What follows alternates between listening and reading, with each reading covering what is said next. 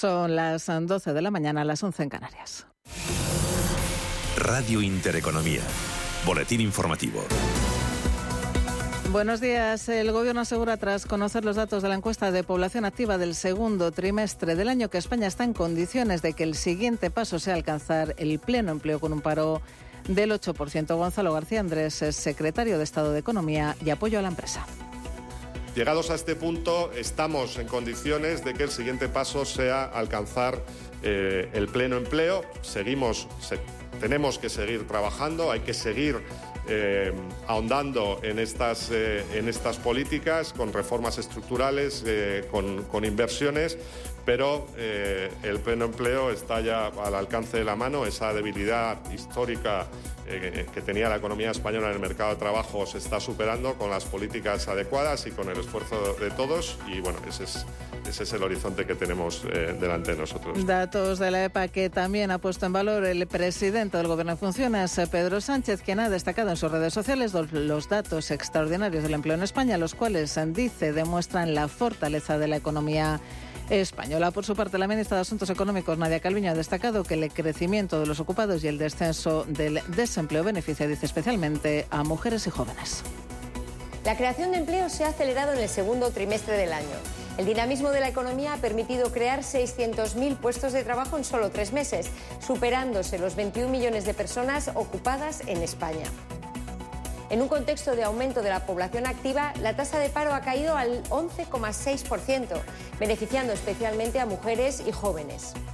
El sector privado está siendo el principal motor de creación de empleo en todo el país con una mejora de la calidad y la estabilidad de los empleos y un aumento de casi 100.000 trabajadores autónomos. Desde la COE, su vicepresidente, presidenta de la Asociación de Trabajadores Autónomos, Lorenzo Amor, pone en valor los buenos datos de paro, pero advierte de los problemas de financiación que se están encontrando por el encarecimiento del crédito en estos momentos, con el momento, con, la incertidumbre de política que, que, vive nuestro país y también, bueno, con los problemas que hoy conoceremos de la nueva subida de tipo del Banco Central Europeo, que está encareciendo cada vez más la financiación de las empresas y los autónomos, pues esto nos preocupa para lo que puede ocurrir en el segundo semestre del año, que indudablemente, si advertimos, va a tener una desaceleración tanto en la economía como en la creación En los mercados financieros las plazas europeas operan en positivo en la jornada de más resultados empresariales de todo el año que coinciden con la resaca de la FED y con la reunión del Banco Central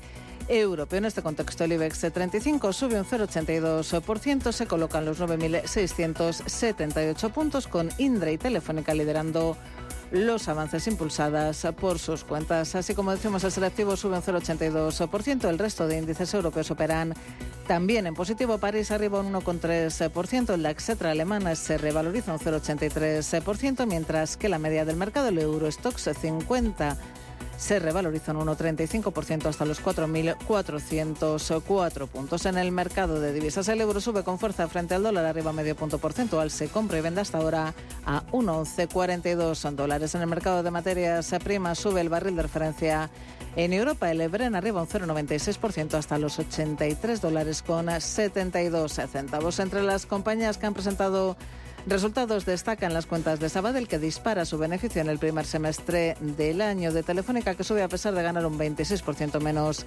hasta junio, y las de Iberdrola, que eleva su beneficio un 21,4% gracias al negocio de España y Reino Unido. Su presidente, Ignacio Sánchez Galán, ha descartado grandes cambios en la política energética tras las elecciones. Manuel Velázquez, buenos días. Buenos días. Y es que dice Sánchez Galán, las normas que afectan a España se definen en Europa. El presidente de Iberdrola, que ha recordado que el proceso de formación de gobierno no va a ser inmediato, ha señalado que lo más importante es que las políticas que se van a aplicar a nivel energético se decidirán a nivel europeo, ya que España es miembro de la Unión Europea y las normas comunes, dice, se trazan allí. De hecho, España ha lanzado ya una propuesta en este sentido.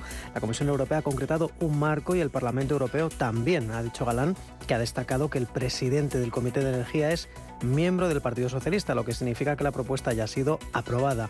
Por ello no esperan del nuevo gobierno nada que se salga de las normas comunes de la Unión Europea. Otras noticias. La líder de los comuns, Jessica Albiac, ha dicho que la amnistía y el referéndum de autodeterminación están encima de la mesa negociadora con Junts para la investidura del presidente en funciones y candidato del PSOE, Pedro Sánchez. Junts y Esquerra Republicana ponen encima de la mesa y es lógico que empiecen las negociaciones con unas propuestas de máximos y a partir de ahí entiendo que tiene que haber generosidad por las dos partes. Creo que yo creo que es evidente que, que en una negociación siempre acaban cediendo eh, las dos partes. De, de, eso se trata una negociación y a partir de ahí creo que, insisto, hay que ir con una cierta discreción, con una cierta prudencia si queremos que las cosas salgan bien. Alvear también ha explicado que el director está trabajando e interlocutando con dirigentes de Johnson y ha señalado que las negociaciones, dice, durarán semanas e incluso meses. Continúan escuchando Radio Intereconomía. La información volverá dentro de una hora.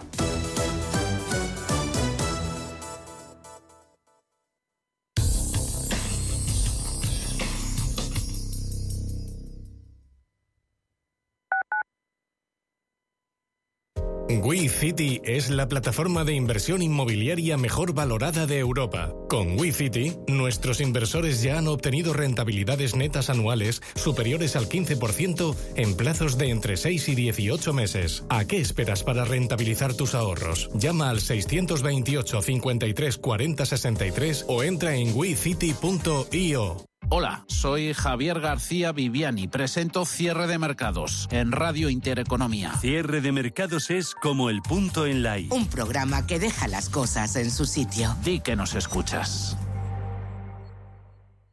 Inversiones inmobiliarias Grupos Eneas, cesiones de créditos, inmuebles en rentabilidad, compra, reforma y venta, rentabilidades hasta el 12%. Infórmese en el 91 639 0347 o en info@eneas.com. Inversiones inmobiliarias Grupos Eneas.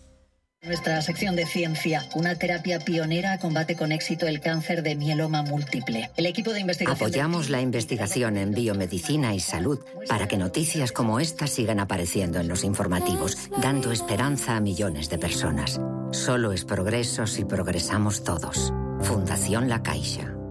Desde 2002, el restaurante Asador y Yumbe ofrece lo mejor de la cocina vasca en Madrid. La selección cuidada de los productos desde su origen y el trato cercano son señas de identidad de nuestro restaurante. En Iyumbe apostamos por una cocina en la que priman los sabores, basada en el producto de temporada y que mima al máximo la calidad de sus platos. Estamos en Madrid, en Paseo de la Castellana 172, en el 91 867 5902 y en La Moraleja, en Avenida de Bruselas 9, en el 91 490 1096. Restaurante Asador y Yumbe. Sintonizan Radio Intereconomía.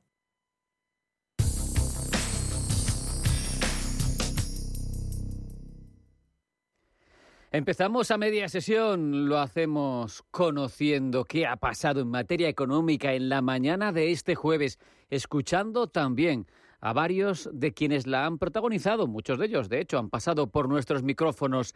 Y luego vamos con los mercados, hoy con Diego Morín, analista de IG, más tarde el tiempo de tertulia en las voces de Luis Garbía, profesor de ICADE y de Antonio Rodríguez Furones, profesor asociado de estrategia en IE Business School.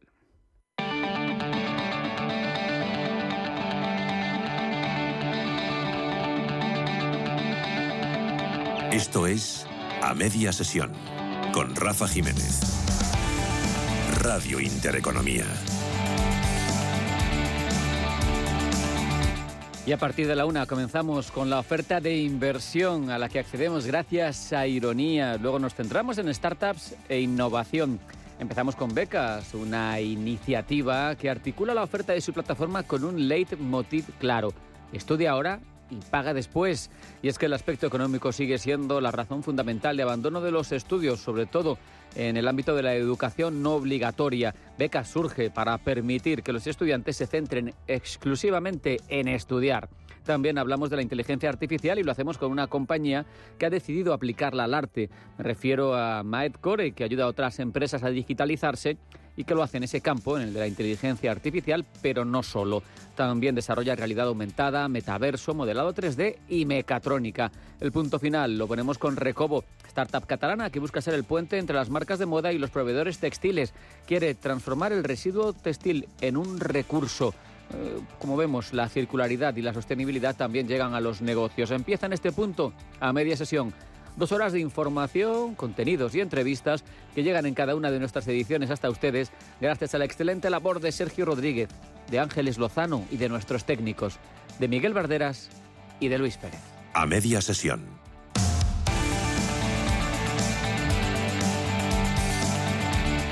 Aunque siguen siendo estrellas y protagonistas los bancos centrales que no nos olvidamos, Hoy hay que comenzar por los datos de la encuesta de población activa, porque la del segundo trimestre trae cifras interesantes eh, de nuestro mercado laboral. La ocupación supera por primera vez los 21 millones de trabajadores y el paro se reduce al 11,6%. No obstante, sigue muy alejado de la media de la Unión Europea, pero es mucho menos de lo que tenemos habitualmente. También hay que lamentar, aunque sea una buena cifra en comparación con datos pasados, que todavía hay 2,7 millones de desempleados según la encuesta de población activa y que hay 961.000 hogares con todos sus miembros en el paro. Es un dato mejor que en otras ocasiones, que estaba por encima del millón, pero sigue siendo un absoluto drama. Cerca de un millón de hogares con todos sus miembros sin trabajo. El presidente del Gobierno en funciones, Pedro Sánchez, ha señalado a través de las redes sociales que estas cifras son extraordinarias y que demuestran, según sus palabras, la fortaleza de la economía española. Por su parte, la ministra de Asuntos Económicos, Nadia Calviño, destacaba el crecimiento de los ocupados y también el descenso del empleo, del desempleo en colectivos tradicionalmente vulnerables como el de los jóvenes y las mujeres. La creación de empleo se ha acelerado en el segundo trimestre del año. El dinamismo de la economía ha permitido crear 600.000 puestos de trabajo en solo tres meses, superándose los 21 millones de personas ocupadas en España. En un contexto de aumento de la población activa, la tasa de paro ha caído al 11,6%, beneficiando especialmente a mujeres y jóvenes. El sector privado está siendo el principal motor de creación de empleo en todo el país, con una mejora de la calidad y la estabilidad de los empleos y un aumento de casi 100.000 trabajadores autónomos. Incluso el secretario de Estado de Economía, Gonzalo García Andrés, ha asegurado, tras conocer esas cifras de la EPA, que España está en condiciones de que el siguiente paso, la siguiente meta, sea pleno empleo, cifrado por el Gobierno en un 8% de parados. Desde los sindicatos, el secretario general de Comisiones Obreras, Unai Sordo, también ha visto con ojos positivos estas cifras. Dice que son resultados espectaculares, pero ha tenido palabras para un déficit, el del empleo industrial. Dice que es la base para un crecimiento sano de la economía y también para sueldos solventes y para un trabajo estable y de calidad y echa de menos ese empleo industrial. Otro colectivo fundamental de nuestra economía, el de los autónomos, también ha tenido expresión a través de las palabras del presidente de ATA, de Lorenzo Amor, quien ha sido pesimista en este caso de cara a la segunda mitad del año en estos momentos, con el momento, con, la incertidumbre de política que, vive nuestro país y también, bueno, con los problemas que hoy conoceremos de la nueva subida de tipo del Banco Central Europeo, que está encareciendo cada vez más la financiación de las empresas y los autónomos, pues esto nos preocupa para lo que pueda ocurrir en el segundo semestre del año, que indudablemente, si advertimos, va a tener una desaceleración tanto en la economía como en la creación de empleo. Se refiere Amor, entre otras variables, al Banco Central Europeo y precisamente sobre esa reunión del BCE y una vez conocida la subida de tipos que asumió ayer la Reserva Federal, han hablado esta mañana en Capital Intereconomía Miguel Ángel García, director de inversiones de Diafanum, Ricardo Gil, director de estrategia de TREA Asset Management y David Azcona, economista jefe de Beca Finance. El mensaje va a seguir siendo duro. El Lagarde eh, está mostrando muy agresiva en sus discursos con el objetivo de bajar la inflación. Eh, muy probablemente en septiembre tengamos otra subida de, tipos. ¿Y al techo? Yo pienso que sí. Yo la bajada de tipos en Europa vendrá, pero vendrá cuando se vea que Estados Unidos ha tocado techo y el resto del mundo ha tocado techo. Y antes de venir en, en, lo que sería Europa, lo que tenemos que verlo es en la parte de emergentes, que está en tres cuartos de lo mismo. El mercado está esperando un BCE más agresivo o con tipos agresivos durante más tiempo. Así como se esperan bajadas de 100 puntos básicos de la Fed el año que viene, lo que está medido en la curva son alrededor de 25-50 puntos básicos a lo sumo para el 2024. Y ahora, cuando pasan 15 minutos sobre el mediodía, recibimos a Ángeles Lozano, que nos ilustra con la última hora del tiempo real, con la actualidad bursátil. Ángeles, bienvenida. Muy buenas tardes. Muy buenas tardes. Si hay una jornada intensa en las bolsas, eh, es la de hoy a lo largo del año porque hemos tenido una aluvión de resultados empresariales de compañías cotizadas en España, en Europa. Estamos eh, asumiendo el mensaje que lanzó ayer Jerome Powell, el presidente de la Reserva Federal estadounidense, que decidió subir en 25 puntos básicos más los tipos de interés. Se sitúa el precio oficial del dinero en la potencia norteamericana en los niveles más altos de hace más de 20 años, de hace 22 para ser concretos. Hoy estamos a la espera de la decisión de política monetaria que va a adoptar el Banco Central Europeo. Los mercados y los inversores descuentan una nueva subida de 25 puntos básicos, pero también muy atentos al mensaje que lance Cristina Lagarde para saber qué puede pasar a partir del mes de septiembre. Además, se han conocido resultados de compañías cotizadas Banco Sabadell, ArcelorMittal, Unicaja, Grifols, Iberdrola, Indra, Repsol, Telefónica, entre otras, han sido las compañías que han presentado las cuentas en nuestro mercado. El IBEX 35, con todo esto, está en máximos anuales, en realidad en máximos de los últimos 12 meses, 9.675 puntos, sube un 0,8% en una jornada que también es alcista, incluso más en otras bolsas europeas. Dentro de nuestro mercado, los títulos los eh, que mejor están recibiendo sus resultados son los de Indra, que sube casi un 4, Unicaja, que avanza un 3,75 y Telefónica, que gana un 3,15. También estamos viendo al Sabadell recuperar un 1,31%. Por ejemplo, Repsol sube un 0,83% y Telefónica, como les hemos dicho, está entre los más alcistas.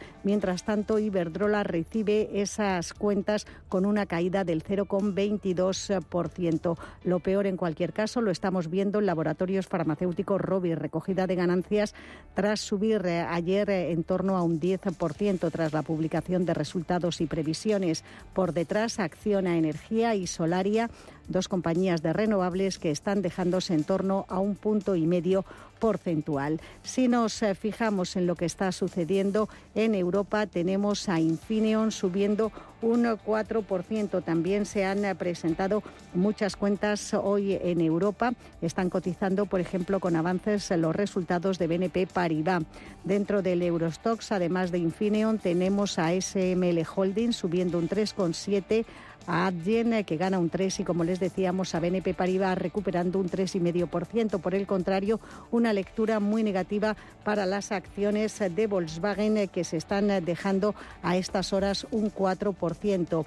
Y dentro del FT100 de Londres, los resultados de Barclays también están cotizando con caídas del 4,21%. Por el contrario, avances fuertes para empresas como Céntrica o ITV. Hoy en Estados Unidos vamos a conocer la primera lectura del PIB del segundo trimestre, un dato que sigue con mucha atención el mercado. También se van a conocer las cifras de consumo personal, los datos preliminares de pedidos de bienes duraderos y los inventarios mayoristas de junio. Además, eh, tienen que cotizar las cuentas de Alphabet y de Microsoft que se publicaron ayer al cierre y conoceremos resultados de McDonald's, Intel, T-Mobile y Ford, entre otras. Los eh, futuros eh, de los índices estadounidenses vienen con subidas, especialmente para el tecnológico Nasdaq, que gana un 1,2%. Están subiendo con mucha fuerza los títulos de Alphabet, la matriz de Google, en el Nasdaq. El futuro del Standard Poor's 500 recupera un 0,6 y el futuro del índice tradicional del Dow Jones está subiendo menos, un 0,25%. Gracias, Ángeles. Vamos ya con el selectivo, con el IBEX 35. En a media sesión el IBEX 35. Acciona en rojo, cae un 0,94%, se coloca en 142 euros y 95 céntimos. Su filial de energías renovables baja un 1,7% hasta 29,34. Acerinox sube un 0,60%, 9 euros 78 céntimos. ACS arriba un 1,27, muy cerca de los 32 euros en 31,95. AENA se coloca en 142 euros y medio, tiene recortes del 1,32%. La, la central de reservas de viajes, Amadeus, gana un 1,75, el precio en 68,54. ArcelorMittal retrocede un 0,64%, se coloca en 25 euros y medio. Y vamos con el sector financiero moviéndose en positivo en esta jornada de publicación de resultados que continuarán mañana. El BBVA sube un 0,96, 7,18. Arriba Sabadell de un 1,44%, 1,16. El Santander, que publicaba ayer sus cuentas, avanza algo más de un punto porcentual, compra y venta en 3,68 euros. Bankinter en 5,93 euros, arriba un 0,30%. CaixaBank presenta mañana resultados, hoy sube medio punto porcentual, el cruce en 3,82. La que está subiendo con fuerza ahora mismo, la más intensa dentro del selectivo, es Unicaja, 3,91% arriba, un euro 6 céntimos. Seguimos por orden alfabético con Celnex, la empresa de torres de telecomunicaciones, en 36 euros 45 céntimos, baja un 0,4. Logista gana un 1,19%, 25,44. Enagas supera los 16 euros y medio en 16,53, se anota un 1,7%. Endesa arriba un 0,33%, supera los 19 euros y medio. Ferrovial cotiza en 30 euros 30 céntimos, sube un 0,4%. Fluidra avanza algo más de medio punto porcentual, sus títulos en 18,29 euros. Grifols moviéndose en negativo en 13,52 euros, pierde un 0 con 37. Iberdrola baja un 0,26%, 11 euros 40 céntimos. Y la tecnológica Indra, tras la publicación de sus cuentas al filo de los 13 euros por acción en 12,98, sube un 3,85%. Inditex gana un 1,88%, 34 euros 77 céntimos. La Socimi Colonial en 5 euros 87, arriba un 0,95. IAG avanza un 0,31%, 1,78. Tras el festival alcista de ayer, corrección de niveles para laboratorios farmacéuticos Robi en 45 euros exactos pierde dos puntos porcentuales. Un punto porcentual sube Mapfre, un euro 84 céntimos. La hotelera Meliá arriba un 0,24 hasta 6 euros 36 céntimos. Merlin Properties abajo un 0,29%, casi en 8 euros y medio. Naturgy, la gasista, buscando los 28 por acción en 27,92, sube un punto porcentual. Redella arriba un tibio 0,23%, 15,38. Repsol recibe sus resultados ahora con una subida de un punto porcentual que deja el precio de las acciones en 13,94 euros. Sacir abajo un 0,38%, se coloca en 3 euros 11 céntimos. Seguimos con Solaria, la empresa de renovables, entre las que más caen del IBEX, un 1,25, 14,59. Terminamos en positivo, muy en positivo. Telefónica suben sus títulos más de un 3%, se acercan a los 4 euros, quedan por debajo 3 euros 93 céntimos. A media sesión, con Rafael Jiménez. Porque a media sesión, el mundo gira más allá de la bolsa. Una bolsa que intentamos comprender con la ayuda de Diego Morín, analista de IG. Diego, bienvenido, buenas tardes. Hola, muy buenas tardes a todos. Muy buenas tardes, eh, Diego. Vaya día intenso que tenemos hoy. Hemos conocido a primera hora de la mañana las cuentas de un buen número de cotizadas. Esta tarde al cierre se publicarán otras. ¿Qué te han parecido en líneas generales? ¿Hay alguna que te haya llamado la atención para bien o para mal?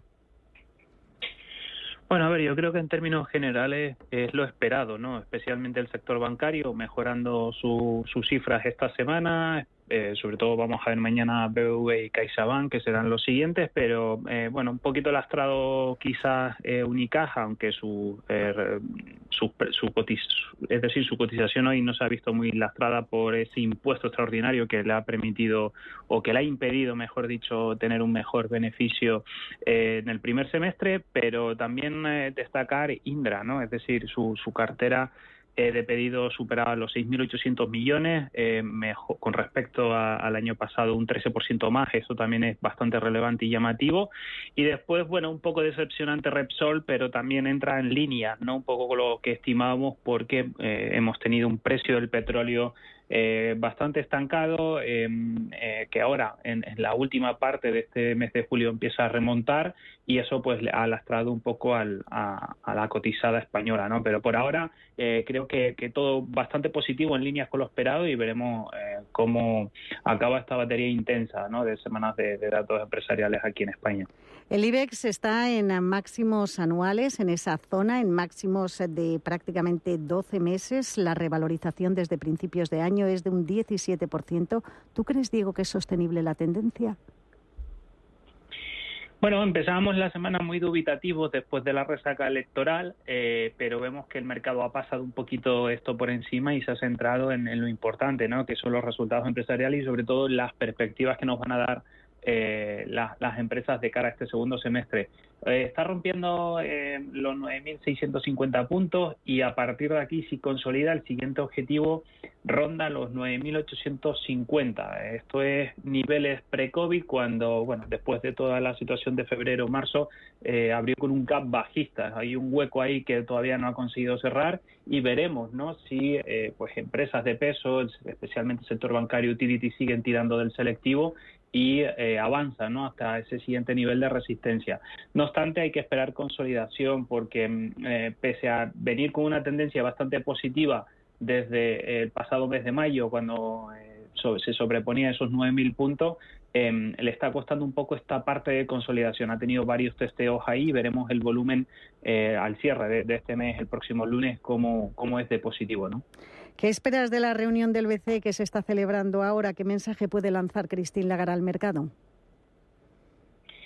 Bueno, yo creo que eh, soy poco optimista con el mensaje que nos pueda dar Christine Lagarde. Eh, si es verdad que tenemos o hemos tenido eh, un evento previo como era el de Sintra, el foro de, de Sintra, que ahí realmente Christine Lagarde pues anunciaba dos subidas de tipos, hoy van a subir 25 puntos básicos, tipos de interés eh, en el 4,25 em, y posiblemente en septiembre otros 25 puntos más que ubicaría todo en el 4,5%. ¿no?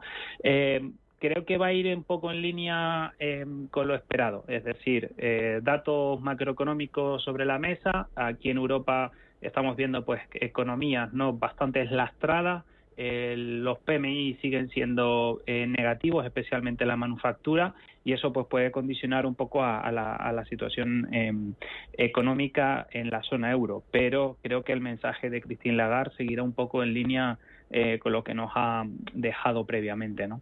¿Y qué lectura haces eh, de lo que sucedió ayer en Estados Unidos, de la decisión de la Fed y de lo que dijo Jerome Powell? Pues creo que va en línea un poco también, ¿no? Con, todo lo, que acabo de mencionar. Eh, no, no se van a salir de, la línea. Eh, Powell era muy, eh, insistía mucho en, el ir reunión a reunión. no tienen tomada ninguna decisión de cara a futura subida. Todo va a depender nuevamente de los datos macroeconómicos, unos datos macroeconómicos en Estados Unidos que siguen siendo sólidos pese a cierta eh, bueno, situación de la manufactura, ¿no? Que está, pues, en, zona, ligeramente en zona de contracción, eh, pero yo creo que en septiembre van a subir los tipos de interés, van a realizar eh, unas alzas de 25 puntos básicos que ubicaría esto en el rango de 5,5, 5,75. Es más o menos donde creemos que puedan estabilizarse los tipos. Veremos si ese va a ser el techo para este año. Eh, pero bueno, eh, ese objetivo de inflación del 2% sigue dentro de todos los miembros del FONC que han realizado una subida eh, unánime y bueno, como dice Powell, yo pues iremos reunión a reunión porque la verdad que es bastante complicado conocer ¿no? los avances que puedan realizar desde, desde los bancos centrales. Ayer eh, conocimos, Diego, las cuentas de dos de los grandes de la tecnología estadounidense, Alphabet y Microsoft. Las cuentas de Alphabet, sobre todo, están gustando. Vienen fuertes subidas en el Nasdaq hoy. ¿Tú crees que le queda recorrido a ese mercado? ¿Qué te han parecido esas cuentas? Bueno, las cuentas creo que son bastante positivas en cuanto a veremos la próxima semana pues con Amazon, Apple, pero eh, en términos generales las big tech se esperan buenos eh, buenos resultados del primer semestre del año, pero eh, las guías especialmente para esta segunda parte del año son un poquito peor ¿no? de, las estimaciones que, realizaban al principio de año. Pero bueno, eh, han mejorado resultados del segundo trimestre y creo que esto es bastante positivo y así se está viendo reflejado un poco en el índice. ¿no? Venimos pues prácticamente desde niveles de marzo en un giro alcista cuando el mercado hizo suelo en los 12.000 y a partir de ahí pues eh, lo, eh, se ha quedado a las puertas puertas de los 16.000 eh, este mes de julio. Creo que ese puede ser el nivel a batir. Eh, los futuros en, en, el día de hoy vienen con fuertes alzas. Ayer pues con ciertas dudas es algo lógico, volatilidad ante los avances que podría realizar Jerome Powell y nos hizo también soporte en zona de eh, 15.400. Eh, insisto, sigue en tendencia alcista, la ruptura también de los 14.000 y consolidación fue clara, así que creo que por ahora vamos a ir hacia, hacia esa conquista de los 16.000 puntos. Y ya para terminar, eh, Diego, ¿qué estrategia, qué recomendaciones eh, puedes dar desde IGE a los eh, inversores que nos estén escuchando de cara a las próximas semanas? Eh, bueno, yo creo que hay que tener eh, una cartera equilibrada, como he comentado en otras ocasiones, compensando un poco si al corto y medio plazo eh, podríamos añadir bancos europeos que, bueno, vienen en buena sintonía, ya lo habíamos comentado al, final del primer semestre del año.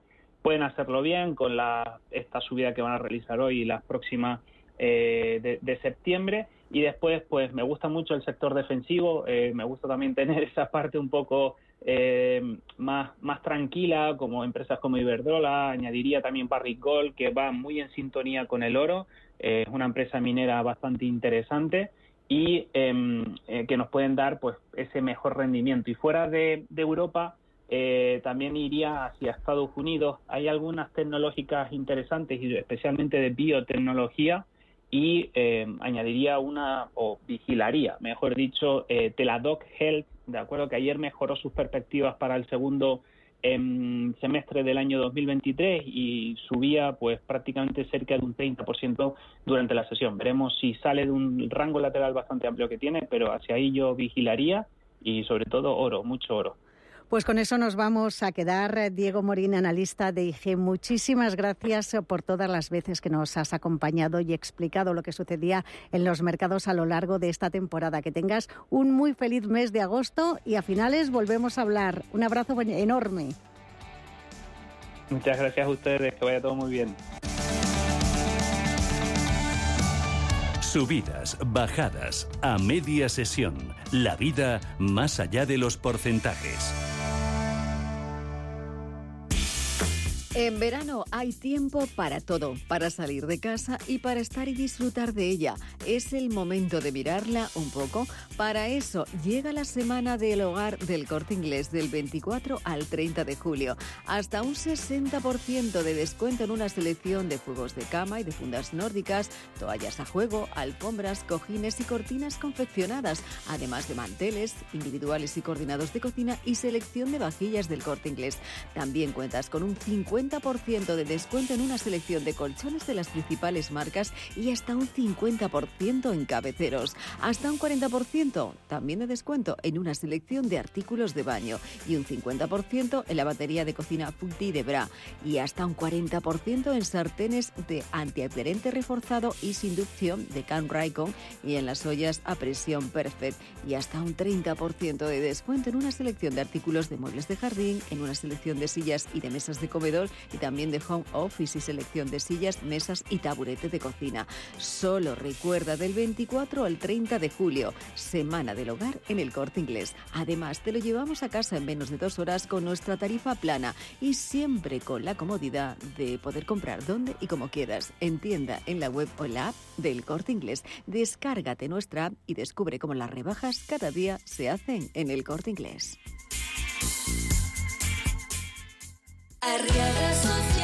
¿Te acuerdas de los gastos que pagaste cuando firmaste tu hipoteca? ¿Te cobraron tasación o notario? Si es así, debes saber que esta cláusula es abusiva y puedes reclamar su devolución. No pierdas el tiempo. Llámanos al 926 48 20 o entra en arriagaasociados.com. Arriaga Asociados. Hagámoslo fácil. En Renta 4 Banco tenemos un plan que suena así de bien. En 2025 queremos destinar el 0,7% del beneficio neto a proyectos educativos.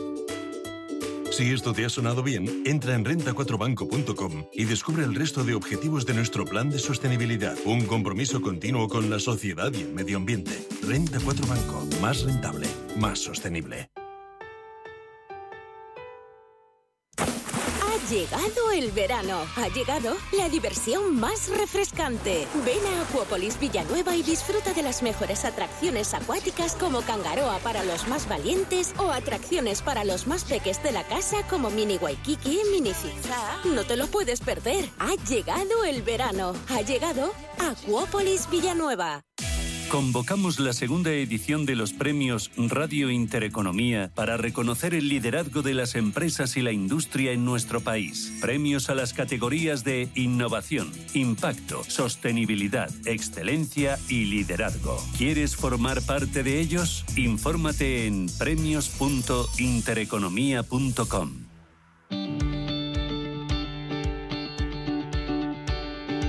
En a media sesión, la tertulia económica. La última de jueves de la temporada y como ya la gente está de vacaciones, pues los tenemos al otro lado del teléfono, que no es lo habitual los jueves. Luis Garbía, profesor de ICADE, bienvenido, buenas tardes. Buenas tardes, Rafa. Encantado de estar vosotros. Y cerramos agosto, casi como el presidente, ¿no? Hombre, aquí cierra todo en agosto, hasta las economías. Antonio Rodríguez Furones, Senior Advisor, consejero independiente, profesor asociado de estrategia en IE Business School. Un placer tenerte con nosotros. Buenas tardes, mucha envidia también. Buenas. Buenas tardes, amigos. Un abrazo desde Santander, aunque esto de las vacaciones todavía no toca. ¿eh? Aquí estoy en fase de teletrabajo dándole la teclita todo el día. Bueno, pero no es lo mismo que estar ahí con la novia del mar a trabajar aquí en Madrid, que ya sabemos que no tiene playa. Eh, vamos a empezar. Cuando eh, tiene Luis. razón, tiene razón. que es por pocas veces. Eh, Luis, empezamos por la EPA. Eh, por un lado, yo creo que son buenas cifras en términos eh, numéricos, pero que siguen mostrando eh, un problema estructural, ¿no? Pero, ¿qué te ha parecido? ¿Qué te ha llamado la atención de esos datos de la encuesta de población activa? Pues al final, lo que llevamos diciendo después ya de tantos años, Rafa. Por un lado, la pandemia ha afectado muchísimo al país. España ha sido el último país a recuperarse después de la pandemia. Después de la pandemia hemos sufrido guerra. Europa está en recesión y sí que el recorrido que le quedaba a España por recuperar, sobre todo con una Europa guerra, tenemos ahí mucho margen de mercado para, para, para, para tomar, lo estamos recorriendo. Y, y turismo por fin está llegando a los niveles del 2019. Yo creo que los datos de la EPA lo que están reflejando es esa realidad. Eh, ¿Nos queda recorrido por delante? Yo creo que mucho. Es que la realidad cada vez más y polarizada, cada vez más polarizada hacia gente eh, que no se ha subido al cargo digital, que engrosa las listas del, del paro y cada vez su situación si no se adapta, si no hacemos las reformas estructurales en el país, la situación cada vez va a ser peor. Y en cambio, eh, nosotros que somos capaces de, al mismo tiempo que está, eh, por ejemplo, Antonio, teletrabajando desde Santander, estamos aquí hablando contigo y al mismo tiempo estamos haciendo 27 cosas. En nuestro caso, la productividad aumenta, Claro. pero no en el caso de todos los españoles. Y esa es la realidad que reflejan los datos de la EPA. Antonio, por primera vez más de 21 millones de ocupados, tasa de 11,6%, mejor que lo habitual, pero muy lejana a la media europea. 2,7 millones de desempleados, más de 900.000 hogares con todos sus miembros, el paro. ¿Qué te dice a ti esta EPA? Pues hombre, que seguimos dentro de este marco productivo claramente estacional y que respecto a lo que son los datos, seguimos sin tener un dato que es especialmente relevante, que es el número de fijos discontinuos inactivos. Yo recuerdo cuando se produjo la reforma laboral, que creo que ya lleva de un año y medio para dos, eh, se, se preguntaba estos datos en las ruedas de prensa al secretario de Estado correspondiente y este decía que en breve tendríamos un sistema de información pues para incorporar a todo lo que son los reportes habituales efectivamente ese dato, que con la reforma laboral es absolutamente imprescindible para tener claro cuál es la foto completa del mercado laboral en España. Y pues eso, año y medio, dos años después, todavía, a fecha de hoy, seguimos sin saber cuáles son los fijos discontinuos inactivos que tenemos en cada momento. Y eso, en la época en la que estamos de inteligencia artificial, bases de datos cruzados, que a nivel de impuestos la agencia tributaria tiene unos sistemas informáticos subavanzados, etcétera, pues es extraordinariamente extraño, ¿verdad?, que no se comparta con la ciudadanía, pues efectivamente ese dato que es muy relevante pues para acabar de entender estas otras circunstancias que van saliendo y que a veces en nuestro día a día vemos, pues como cada vez la gente pues puede tener más problemas para llegar a fin de mes, etcétera. Es extraño para ti que eres honesto, porque igual tiene algo que ver con que con que es año electoral. Eh, eh, Luis, igual, eh, Luis, te escucho de fondo. ¿Cómo podéis? Perdón, sí. Sí, no, digo que cómo... ¿Se me oye bien? Sí, sí. Sí, digo que cómo podéis ser tan, tan fachas. no sé, o sea, tan reaccionarios, eh, tan anti-españoles. O sea, y no como los nacionalistas, como Bildu, como eh, Junts, como, como Sumar, como el PSOE. No, a ver, disculpadme la ironía, eh, que además... No es que no se nota en la radio, es peligrosa en la radio, ¿eh, Luis? Correcto, correcto. No, no, no. Os he llamado fachas con todo el cariño que os tengo. Eh, además, he apelado a una ideología, si se puede llegar a considerar ideología del siglo pasado. Eh, a ver, evidentemente estamos, estamos en año electoral y lo que necesitamos es que haya gobierno del color que sea cuanto antes, porque afortunadamente gran parte de nuestra economía no depende de nuestro propio gobierno, sino depende de Europa. Y Europa lo que necesita es tener esa tranquilidad. O sea, tenemos los fondos europeos que Italia, eh, con Meloni, tiene gobierno formado y está gastando los fondos europeos. Francia tiene gobierno formado y está gastando los fondos europeos. Y nosotros estamos perdiendo un tiempo preciosísimo con, dimes y diretes que pertenecen más al siglo pasado que a este. Y el problema y una realidad. Si, alguien, eh, que me corrija alguien, o me disculpo si ofendo a alguien, pero me da la sensación de que la izquierda en este país, eso del relato lo tiene ganado. Al final ¿Quiénes son los buenos? Pues todos los que van a pactar con Pedro Sánchez. Que, si Pedro Sánchez tuviera que pactar con Vox, a mí no me cabe duda de que Vox sería el salvador de la patria, el día de Santiago viva España. Eh, Santiago cierra España, perdón. Eh, en este sentido, ¿hacia dónde vamos? Pues ojalá ya haya gobierno, Rafa. Em, Antonio, ahora que saca Luis eh, cuestiones políticas que tanto están marcando la actualidad informativa durante toda esta semana.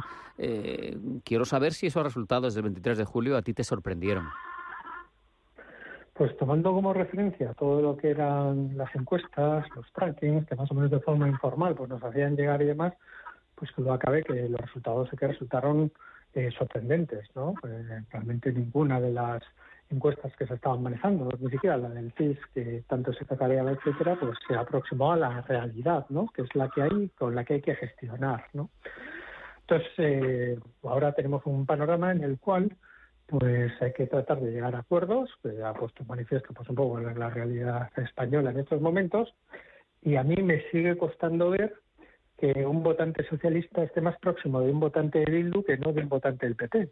Me sigue costando verlo pero parece que estamos en una época en la cual efectivamente lo que se estila por parte de nuestras clases dirigentes políticas es la generación de bloques irreconciliables, o por lo menos por parte de alguna de las uh élites políticas, y que esto a nivel práctico en lo que se traduce es efectivamente en dificultades pues para tratar de abordar esas reformas más estructurales que son al final las que, aunque esto pueda sonar un discurso muy abstracto, muy amplio, son las que al final van a condicionar pues que las cosas que como ciudadanos más nos interesan desde el punto de vista del funcionamiento del país, pues realmente tengan un impacto positivo.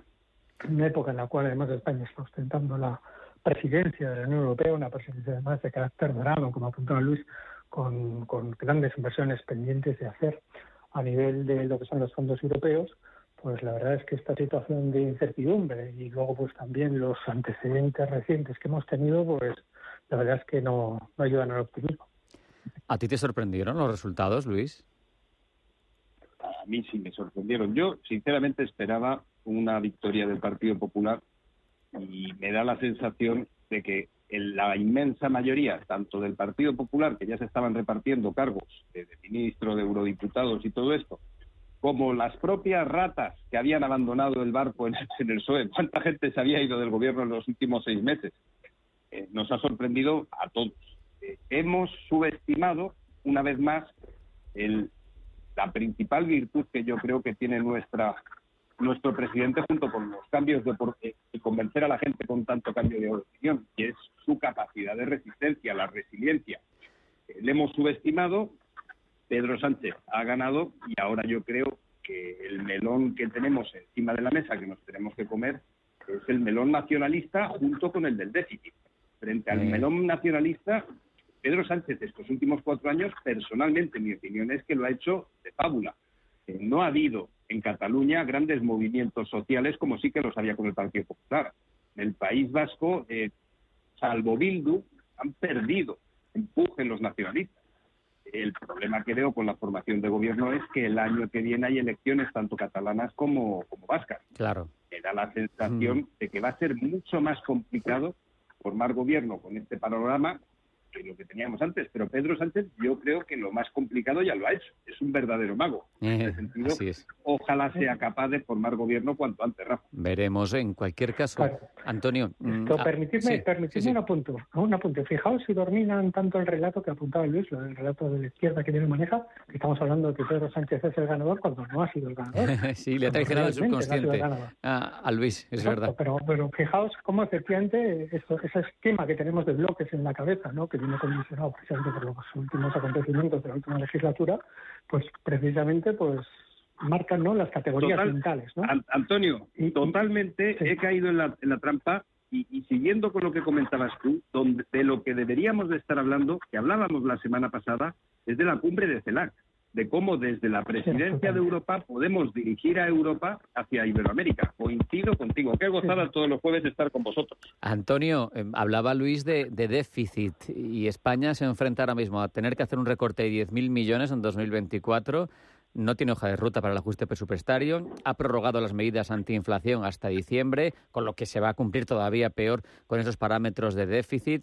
El hecho de no tener gobierno y de haber una especie de vacío, que es lo que tenemos ahora mismo, un bloqueo institucional, es tan perjudicial institucionalmente y, y- como economía. No sé, ha habido otras situaciones parecidas y no se ha hundido el mundo. ¿Cómo lo ves tú?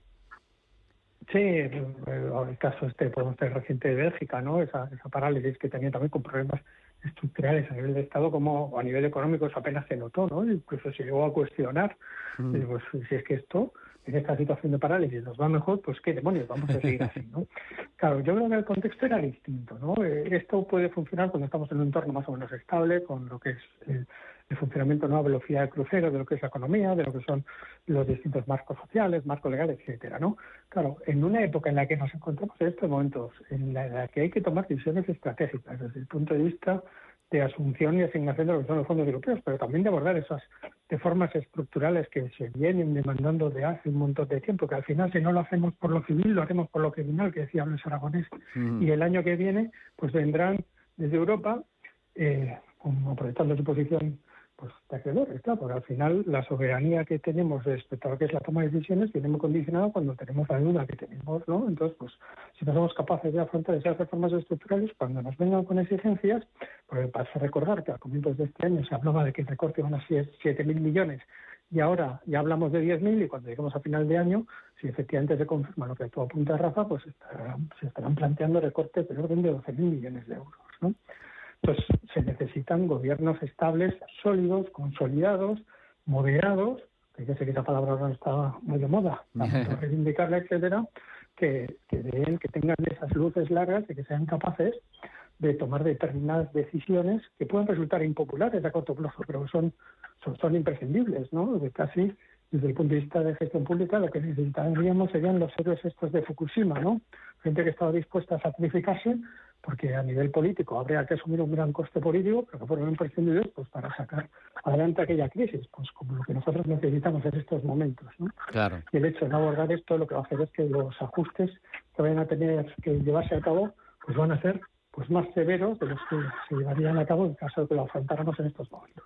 Y no nos jugamos poco, Luis, porque mm, tú que tanta importancia das a futuro a esa transformación digital de la economía, ese es el objetivo que tienen los fondos europeos y no solo hay muchos sobre la mesa que ya tendrían que haber llegado y que no se terminan de ejecutar, sino que la adenda eh, todavía pendiente son 94.000 millones, cerca de 8.000 en subvenciones, 84.000 en préstamos, y si no hay interlocutor claro, no sé cómo va a llegar esto a regar nuestra economía. Eh, no sé, me parece que hay algo pendiente fundamental y de calado, ¿no? De transformación económica, Luis. Y no, y de lo que queda, eh, 90.000 millones. Ya has comentado cerca de 10.000 en subvenciones Acordemos, acordémonos que al principio era el, 50% de los fondos europeos subvenciones. Es decir, el gobierno actual ya se ha fundido prácticamente todo el dinero que iba a cargo de subvenciones. Por lo tanto, estos fondos que quedan por llegar van a ir contra déficit. que esto también hay que tenerlo en cuenta. O sea, eh, tenemos récord de recaudación, tenemos un gasto público desbordadísimo y los fondos europeos están por llegar van a ir contra déficit. no es una situación eh, muy favorable la que se le presenta al gobierno eh, que entre. Luego, eh, porque estábamos hablando de tomar decisiones de si esto puede funcionar o no funcionar, la ley básica que hay que aprobar año tras año es la ley de los presupuestos generales del Estado, que es otro equilibrio más que vamos a tener que seguir, que seguir haciendo. O sea, la situación que tenemos es compleja y la inestabilidad en el gobierno no, no solo no ayuda, sino que cada vez más la única solución que va a quedar, que ahora me podéis llamar, que antes lo decía Antonio también, me podéis llamar iluso, es un gran pacto de Estado, pero es que ese pacto de Estado o se rompe España o, van, o vamos a tener que hacerlo. Y si no lo hacemos nosotros voluntariamente, lo tendremos que hacer probablemente dentro de seis meses. Pues mira, por ahí. A punta de pistola. Por ahí eso te lo compro más, porque ya vimos lo fácil que fue reformar la Constitución cuando Angela Merkel llamó al orden a los socialistas, a PSOE y a PP para poner en, la Carta Magna la obligación de pagar la deuda lo primero. O sea que igual por ahí pues sí te lo compro. Mm, quedan cinco minutos eh, más o menos de, de reflexión, de tertulia, Antonio, y quiero hablar de la otra cuestión que acapara la atención en lo económico esta semana, que son los bancos centrales. Al final la Reserva Federal cumplió el guion, elevó 25 puntos básicos el precio del dinero. Es así, recordemos, nivel más alto en más de dos décadas, en 22 años. Curiosamente no ha dado pistas sobre el futuro, que era lo que más se anhelaba. Hoy el testigo lo recoge el Banco Central Europeo. Se esperan en este caso más subidas porque las circunstancias son distintas, porque la subyacente y la tasa general son más resistentes en Europa. ¿Cómo lo ves tú así de momento, en principio, esta labor y este punto en el que estamos con los bancos centrales? Pues aquí el Banco Central Europeo sigue haciendo política de seguidismo, ¿no? Respecto a lo que se está adoptando al otro lado del Atlántico. Las tendencias, eh, y en ese sentido, eh, habría que recurrir a la biblioteca, porque para una vez que acertamos, ¿verdad?, en la en la tertulia con lo que comentamos a comienzos de año, que por lo menos este primer semestre iba a ser de tipo de interés creciente y que probablemente eso en el tercer trimestre habría que ver cuál es el comportamiento, pues pues ha ido cumpliendo, ¿no? Y yo ahí las dudas que tengo, yo creo que al final a nivel de subida de tipos estamos llegando ya a la cuota de referencia, ¿no? Y donde tengo más dudas es cuándo empezar a bajar esos tipos de interés, ¿no? Es decir, no creo que a lo largo de este tercer trimestre o final de año eh, probablemente lleguemos a ese, a ese tope, pero yo creo que va a costar más la caída de esos tipos de interés que lo que ha supuesto lo que es la subida. ¿no? Y siempre hay que tener en cuenta un par de referencias a nivel, que lo solemos comentar mucho a nivel de entorno, ¿no? que puede condicionar precisamente la evolución de estos. ¿no? por ejemplo, si se llega a la, paz ¿no? en Ucrania, claro. a la paz o al armisticio o al alto el fuego, como se quiera ver, eso va a ser un, un chute de adrenalina no a lo que a nivel sistémico y eso pues puede también cambiar lo que son las propias las propias condiciones macro de macroeconómico a nivel global eh, Luis, eh, se lleva anunciando, yo creo que es de las décadas últimas, por lo menos las que yo he sido periodista económico, nunca lo había visto con tanta intensidad, la recesión, pero es un fantasma que no termina de llegar nunca, porque que hay recesión, que no la hay, que hay, que hay, que hay, no termina de concretarse. Y, por ejemplo, en Estados Unidos, que al final es quien marca el paso, vemos la fortaleza del empleo y datos que desmienten esa recesión, pero a la vez el análisis económico es de locos, porque la curva de rentabilidades de la deuda sí que apunta a recesión. Los datos manufactureros o la restricción del crédito sí que apuntan a recesión. ¿Cómo se come esto? Y yo, yo, la respuesta me la sé. Yo creo que es un buen broche para el final de esta temporada. Al final, eh, si no se hacen las reformas estructurales, lo que estamos viendo es que sí que hay recesión desde el 2008 para muchísimas familias al final hay mucha gente que todo, todo esto que estamos comentando, subida de tipos de interés, no afecta a la economía. Pues sí que afecta a la economía. Cada punto de subida para una hipoteca de 120.000 euros a 20 años, pues son 100 euros más 120 euros más O sea, al final, ¿hay recesión? Sí, y cada vez mucho más severa para todas aquellas familias que se están quedando descolgadas del sistema. Lo que pasa es que esta recesión ni en Bretton Woods, ni en Davos, ni en la Moncloa, ni en Lanzarote, pensando en dónde está pasando las, vacaciones Pedro Sánchez, se nota. ¿Hay recesión? Sí, pero afortunadamente, Rafa, nosotros no la notamos tanto como si se nota en la calle. Antonio, entonces, esa recesión que al final, comprándole el argumento a Luis, para mí es la real, porque es la que afecta al individuo, al ciudadano, a las familias, em, hay que afrontarla de alguna manera. Eh, un liberal te diría generando más actividad económica, que sí que está muy bien, pero mm, eso no es inmediato. Y, el gobierno te diría que con más protección social, algo de expansión de gasto hay que seguir manteniendo, porque es un hecho que la gente tiene mucho menos dinero que antes de 2008. Sí, aquí son soluciones que son complejas y lo que requieren son medidas a corto, medio y largo plazo, ¿no? Y las medidas a corto tienen que ser muy quirúrgicas, ¿no? El gasto público hace como una manguera repartiendo billetes por todos los lados, al contrario, de lo que nos está diciendo no es solo que no se esté resolviendo el problema, porque realmente la manguera la hemos tenido puesta en los últimos años. Entonces eso no es una solución, tienen que ser soluciones mucho más quirúrgicas, igual desde el punto de vista de lo que es esa renta, ¿no? Pero en, servicios, ¿no? Es decir, garantizar la gratuidad de lo que son los servicios básicos, que muchos de ellos ya los tenemos, pues dar el siguiente paso desde el punto de vista de lo que son los insumos básicos, eh, electricidad, agua, calefacción, incluso lo que puede ser la red, ¿no? Em, es decir, las medidas a corto tienen que ser quirúrgicas y también muy personalizadas. Pero luego las medidas a medio y largo plazo pasan ineludiblemente por el tema de formación que como también hemos venido comentando en muchas ocasiones a lo largo de este ejercicio de la tertulia, pues realmente no solo no estamos evolucionando hacia lo que toca, sino que al contrario, parece que estamos dando pasos en sentido contrario. Las últimas declaraciones, por ejemplo, que hemos podido ver del ministro de Universidades diciendo que casi por decreto habría que alcanzar la paridad de estudiantes en términos de género en la Facultad de Informática, pues la verdad es que yo no creo que sea para nada sensato ni que esté marcando la hoja de ruta de lo que tiene que suponer la evolución de lo que es la educación superior o de la formación en, líneas generales. ¿no? Y yo creo que eso tenemos que poner ese foco no solo en las medidas a corto, sino también en esas medidas a medio y largo plazo para tratar de conseguir esa sostenibilidad social. El arco productivo, eso también estamos estudiando. A nivel de sostenibilidad social se basa sobre todo en pymes, ¿no? modelo alemán, no ah, tanto modelo. Al final, Antonio, es lo que caracteriza este tiempo de análisis de los jueves, la mirada de largo plazo que vamos a desarrollar también a partir de septiembre. Os deseo muy buen mes de agosto. Os mando un abrazo fuerte, fuerte y eso, hasta, hasta la nueva temporada. Un abrazo, Rafa. Enhorabuena por el pedazo de programa. Y nos vemos a partir de septiembre los martes, ¿no, Rafa? Así es. Hasta entonces. un placer, amigos. El mejor verano para todos. Que vaya todo muy bien. Lo mismo. Un abrazo. Y última conexión con el grupo Inari antes de irnos de vacaciones. Andrés Calero, gestor de Inari, General Pardiñas. Bienvenido. ¿Qué tal las cosas por Inari? ¿Cómo van? ¿Qué tal, Rafa? Muy buenas tardes. Eh, muy bien, Rafa. Finalizando el mes de julio un poco mejor de lo previsto. Qué bien. Y eso es muy grato para nosotros. La verdad que estamos muy contentos, Rafa. Oye, la semana pasada nos comentabas eh, que tenéis unos maquis que son vuestra especialidad, la de Inari. ¿De cuál nos hablas hoy? Claro, Rafa. Tenemos aproximadamente unos 15 maquis con diferentes rellenos. Hoy hablamos del maqui toro guacamole. Es un rollo relleno de guacamole, crunchy, recubierto de ventresca de atún, Añadimos una salsa que es una mezcla de kimuchi, aceite de chili y ajo, y además un punto de yakiniku, que es una salsa barbacoa japonesa, Rafa. Qué bueno. Oye, dinos, Andrés, un maki que es eh, obligado, que no puede salir de Inari sin haberlo probado.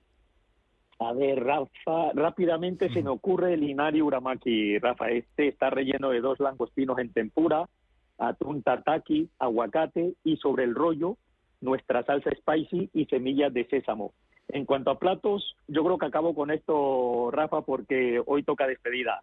Eh, mm, ¿Cómo me dices? Eh, ¿Por qué te refieres a despedida? ¿Qué me, ¿Qué me cuentas con esa despedida?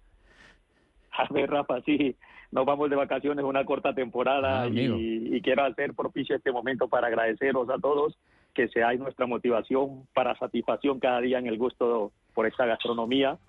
Intentaremos desconectar y volver con las ideas frescas para seguir innovando en la elaboración de nuevos platos, Rafa. Fíjate que muchos pensábamos que en la hostelería no teníais vacaciones, pero sí, y bien ganadas que las tenéis. Que, eh, Muchas esa- gracias. Esa labor es muy buena, Andrés. ¿Cuándo cerráis y, cuándo, y cuándo vuelve Inari? Cuéntanos.